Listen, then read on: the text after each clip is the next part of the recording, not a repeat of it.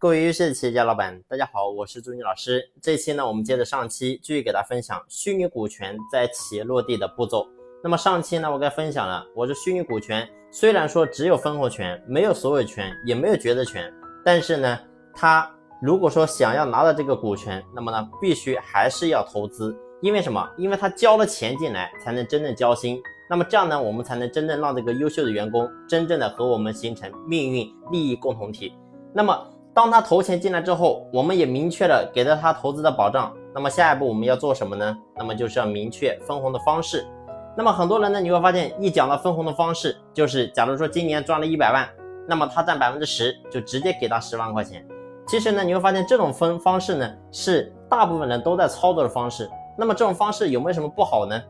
那当然，站在员工的角度当然是好，为什么呢？因为今年赚了一百万，然后呢，我占百分之十，我就直接可以拿走十万。对员工来讲当然很好，但是对于老板来讲可未必是件好事。为什么这么讲呢？因为你会发现，员工一年到手十万，两年二十万，三年三十万，你会发现他到手的钱非常快。那么当他有这个钱之后呢，他就想法说，我手里反正有钱，那么我呢可以出去跳槽，我也可以自己去单干。所以呢，钱留在员工身上不是一个好事。我过去我跟他分享过，我说员工作为一个优秀的老板，你必须想方设法让员工的手里没有现金。你不管说是让他去买车也好，买房也好，或者说让他投资进公司也好，一定不能让员工的手里有太多的现金。一旦员工的手里有现金有存款，那你会发现呢，这往往会加快员工跳槽的速度，或者说让员工的积极性。得不到一个很好的提升，所以呢，我说分红方式这一块也是一样的。那么呢，我们真正去操作，到底该怎么样操作呢？很简单，我们可以用，你比如说用五三二的一个分配法。什么叫做五三二的分配法呢？就是你比如说，同样还是赚了一百万，这个人呢，他占百分之十的一个分红。那么很简单，本来到手是应该拿十万，但是对不起，今年到了之后。我不会给你十万块钱，我会给你多少呢？我会给你五万块钱。那么剩下的五万怎么给呢？很简单，就是第二年再给你三万，第三年再给你最后的两万。那么通过这种方式，你会发现呢，员工他手里没有这么多现金在手，同时呢，他还有利益在咱们公司。那么这样的话呢，我们可以深深的绑住这个员工，让员工呢没有想法说想要去跳槽。为什么？因为他有风险。如果说他一跳槽，对不起，那么这些分红就没有了。所以呢，通过这种方式，你会发现员工他能够更好的在企业生根发芽。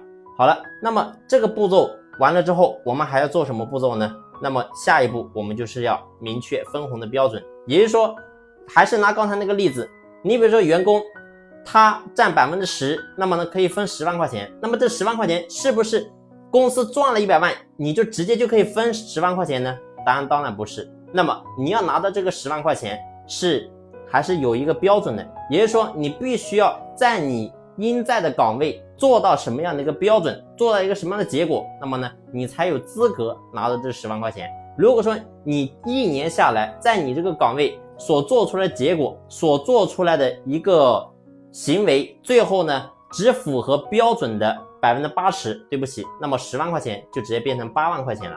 所以呢，你必须要把整个分红的标准也必须把它立出来。那么这个立出来之后，员工又投了钱，然后呢，分红方式也确定，同时呢又有标准。那么下一步还要做什么呢？那么下一步我们要做的就是要岗位价值评估，也就是说这个岗位到底估值多少钱呢？因为你会发现企业的优秀员工往往不是一个人，而且呢你会发现我们作为老板，如果想要企业能够自动化运转，那么必须要有多个员工。真正为企业操心负责，而你会发现多个员工往往来自于不同的岗位，所以呢，那么这些不同岗位之间到底怎么样去衡量他拿多少比例，他拿多少比例呢？所以在这个点的话，我们必须要进行岗位价值的评估，也就是说，最好应用我之前给大家分享过的，用海事评估法去评估出每一个岗位它所在的价值到底是多少。那你把它评估出来之后，这才是一个真正合理的给到员工。那么你会发现，这样所有的优秀员工才能心服口服的去接受咱们老板的整个股权激励。所以呢，这是我们要做的，就是整个岗位的价值评估。那么价值评估做好之后，还应该做什么呢？